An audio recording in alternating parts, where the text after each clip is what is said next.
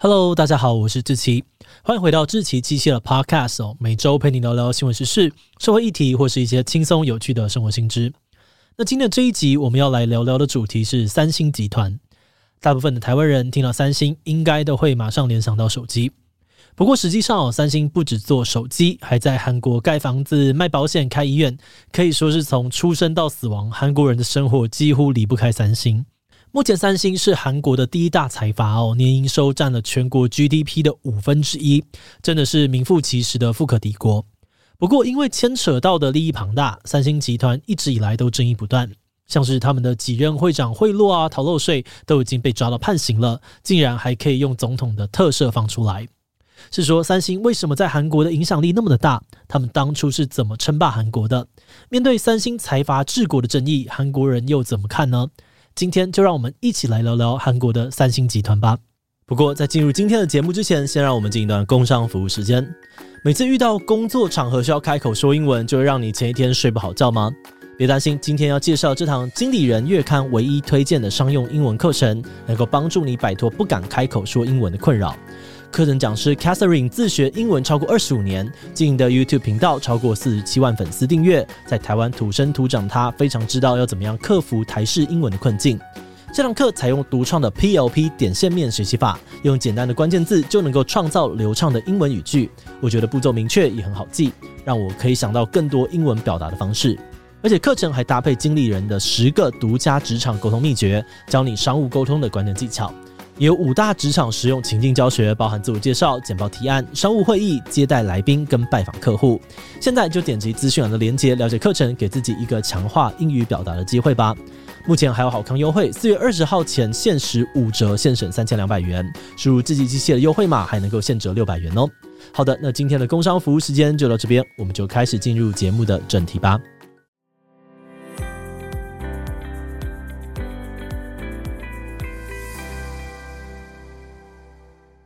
三星集团的故事要回到一百多年前的一九一零年代开始说起。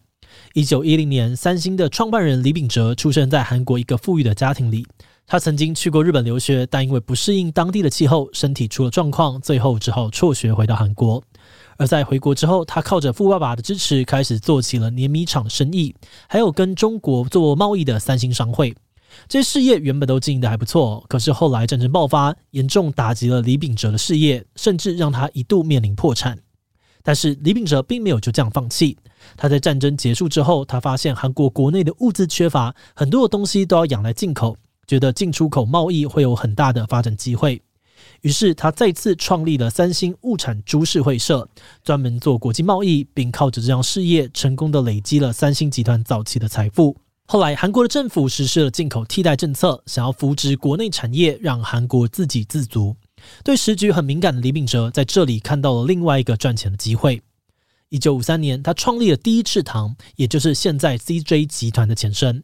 当时他只花了三年的时间，就让韩国的食用糖从原本的百分之百仰赖进口，变成超过九成都用国产糖。而除了制糖产业，他还创立了第一毛织，也成功的占领了韩国服装市场，让三星成功在国内站稳脚步。李秉哲让三星从濒临破产重新站起来，当然已经超级猛了。但如果故事到这边就结束，那三星顶多就是一个韩国的大财团而已。后来真正让三星变成世界级财阀的关键推手，其实是集团的第二任会长李健熙。李健熙是李秉哲的第三个儿子，曾经去过日本跟美国留学，所以他很早就意识到科技在未来的力量会有多大。像是在一九七零年代第一次石油危机爆发，韩国有间半导体公司面临破产，当时他就建议爸爸李秉哲要趁机会便宜的收购。那虽然现在听起来投入半导体好像很理所当然哦，但是在那个时候，半导体并不是什么很酷炫的产业。尤其他看中的这间韩国半导体公司，大部分都只是在做一些电子手表的零件。他的爸爸李敏哲还觉得这根本没有搞头啊，一点都不感兴趣。但是被爸爸拒绝的李健熙，还是坚持认为半导体产业就是未来。于是他决定自掏腰包收购这间半导体公司的一半股份，为三星的半导体事业打下了基础。后来到了一九七九年呢，又爆发了第二次石油危机，很多的传统产业都受到重创。反观电子业，反而是少数不太受到影响产业。爸爸李秉哲这才发现科技跟半导体未来的潜力，正式宣布三星要全力的投入半导体。但比较可惜的是，李秉哲还来不及看到成功就病逝了，改由李健熙接管三星集团。那在李健熙刚接管的时候，三星集团已经开始生产很多的电子产品跟电器了，但是这些电子产品基本上都是在仿冒日本的设计，品质也都很差。像是当时呢，有个著名的三星洗衣机事件，有电视台就偷拍到三星员工在组装洗衣机的时候，发现盖子盖不起来，结果就直接拿出一把刀，把多的地方割掉，再把盖子给装上去。诶，等等，这个维修方式也太暴力了吧！而且其他类似案例还有很多，哦严重影响了三星的品牌形象。于是李健熙后来就决定要对三星进行大刀阔斧的改革。他发表了新经营宣言，告诉各部门的主管，除了你们的老婆跟小孩之外，一切都要变。几年下来哦，三星集团从品牌定位啊、事业重心、产品的设计到行销手法，都做出了不同以往的创新，开始扭转以前粗制滥造的形象。而三星集团也一步一脚印，最终成为了韩国最巨大的财阀集团。不过，身为台湾人哦，你可能有点难想象三星到底有多大。其实，我们相对熟悉在做手机的三星电子，只是三星集团的一小部分而已。三星在南韩的半导体产业也是重要的龙头厂商之一。他们同时还是韩国第一的军火制造商，全球前三大的造船厂。另外，三星旗下还有人寿、物产、重工业、信用卡、医院、爱宝乐园啊、星罗酒店等等，林林总总呢，总共八十五家的子公司。除此之外，有韩国最大的百货业者新世界集团，跨足了食品、物流、影视跟生物科技的 CJ 集团，以及韩国三大报业的中央日报，也都曾经是三星集团的一份子。像这样子什么都做、无所不包的大集团，也成为了韩国人消费绕不开的选择。在韩国当地，甚至还流传着这样子的一句话：韩国人一生离不开三件事情：死亡、缴税、买三星。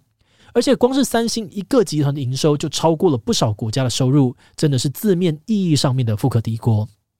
不过话说回来啊，除了商业上面的成就令人佩服，大家更好奇的应该还是背后掌权的李氏家族了。毕竟这种救急有钱人的生活，老百姓平常不太可能接触得到。他们家的各种故事也都一直非常的受到关注。就像我们前面有提到，三星第二任会长李健熙其实是创办人李秉哲的第三个儿子。那至于他是怎么打败哥哥们成功继承家业的呢？这就引起了外界很多的揣测。那根据韩联社的报道，其实大儿子李梦熙原本才是李秉哲培养的第一接班人，但是在一九六六年，三星的肥料公司发生了糖精走私事件，李健熙的两个哥哥都被卷入案件，那最后是老二李昌熙被捕入狱。当时大家长李秉哲呢，为了平息事件呢，忍痛捐出了肥料公司五十一 percent 的股权，并且引咎辞职，把职位交给了老大李梦熙。但是没有想到，老大呢才接管三星不到半年呢，就让集团陷入了一片混乱，逼得爸爸本人不得不重出江湖，重新接管三星集团。而至于第二位哥哥李昌熙的部分呢，听说他因为走私案入狱，内心非常的不满，觉得明明大家都有份，怎么只有我一个人背黑锅？因此，他在假释出狱之后呢，竟然大义灭亲哦，向青瓦台检举老爸李秉哲在海外持有非法财产。而在丑闻爆发之后呢，李秉哲气到把李昌熙赶出韩国，最后才让老三李健熙继续继承了家业。而且啊，这些走私呢非法财产的争议，对三星集团来说，都还只是小菜一碟、冰山一角。像是第二任会长李健熙本人，甚至还有跟前南韩总统卢泰愚有不正当的资金往来，而被判缓刑的记录。而在二零零七年，三星前法务长金永哲又提报说，集团有一笔多达两亿美金的秘密基金，专门用来贿赂检察官跟政府官员，引起了韩国社会的舆论沸腾。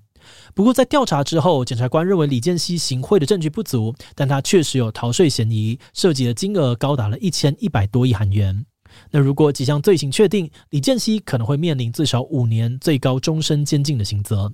而这起案件的判决结果呢，在二零零九年的八月出炉，李健熙最终只被轻判三年，缓刑五年，不仅不用坐牢哦，四个月后呢，总统李明博甚至还用需要李健熙协助举办冬奥为由，特赦了李健熙。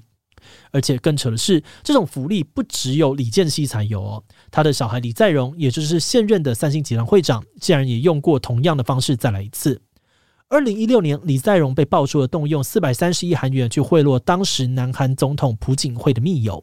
这个案件呢，在当时获得很大的关注。最后李在镕也被认定有罪，判刑三十个月两年半的时间。结果他才服刑两百零七天哦，一年都不到就获得了假释，期间还跟着韩国总统出国访问。当时就有很多的风声说，李在镕很可能会跟着他老爸的模式，再次的被总统特赦。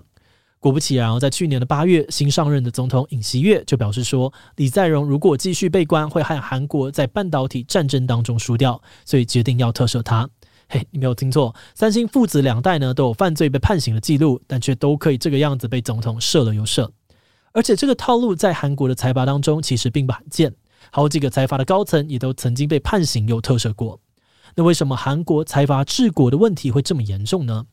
这就要回到一九六一年开始说起了。当时的总统朴正熙为了要让韩国成为全球的制造强国，开始强力的扶植特定的国产企业，不只有税收、水电的优惠，甚至政府还帮忙财团去压制工会运动。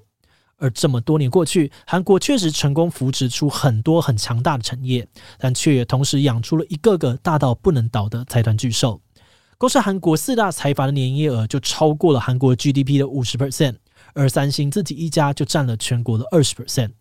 这数字有多夸张呢？很多台湾人引以为傲的护国神山台积电年营收呢，也只占了台湾 GDP 的四到六 percent。那也因为这个样子哦，韩国的财阀们大多都拥有很大的话语权，甚至可以说是无法无天。甚至在韩国还有一个专有名词叫做“甲乙关系”，就是用来形容财阀仗势欺人的现象。像是 SK 集团旗下公司的社长崔泽元呢，就曾经拿着球棒殴打抗议的员工，员工被打到求饶，崔泽元还说：“那从现在开始，我打一下就给你三百万韩元，继续打下去。”而至于韩国民众，大家对于这样子的现象，心情其实也是蛮矛盾的。虽然大家都对财阀不太爽哦，但是李在镕在入狱的时候，舆论也很担心三星集团如果出问题，可能会对整个南韩的经济造成冲击。那虽然有些专家会认为哦，李在镕入狱对三星的营运并不会造成那么严重的影响，不应该要当成是特赦的理由。但是民调就显示，有高达六十二 percent 的民意都支持特赦李在镕。而且更令人无奈的是，虽然很多的韩国民众对于财阀官商勾结感到很不满，但根据调查，三星电子却仍然是最多的韩国人想要挤进的公司企业之一。节目的最后，也想要来聊聊我们制作这集的想法。其实，在研究这集主题的时候呢，我们也好几次哦被大财阀呢无法无天的态度给吓到吃手手。很难想象这些大企业在光鲜亮丽的外表之下，竟然有那么多比韩剧还要扯的故事。那当然，我们也知道说，每个社会都有各自要面对的问题，像是台湾本身的高科技产业很强，但是劳工议题啊、居住正义、交通乱象等等，其实也是问题一箩筐。而这个时候，看看国外的案例，或许也可以给我们一些参考的借鉴，也说不定。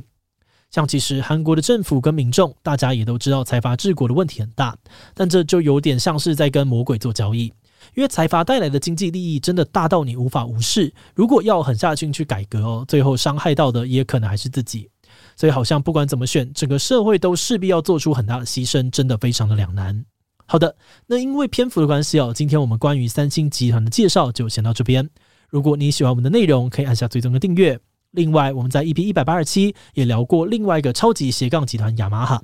雅马哈不只是会做乐器、做机车、开音乐教室，甚至还跨足居家用品、高尔夫、半导体等等的产业，被大家笑说是最爱乱点科技树的企业。是说这么多种的产业啊，跟商品，雅马哈到底是怎么同时兼顾，甚至还可以持续扩张的呢？如果你对这个故事感兴趣，很欢迎你收听 EP 一百八十七，我们会把链接放在资讯栏。如果是对于这集内容，对我们的 Podcast 节目或是我个人有任何的疑问跟回馈，也都非常的欢迎你在 Apple Podcast 上留下五星留言哦。那今天的节目就这样告一段落，我们就下集再见喽，拜拜。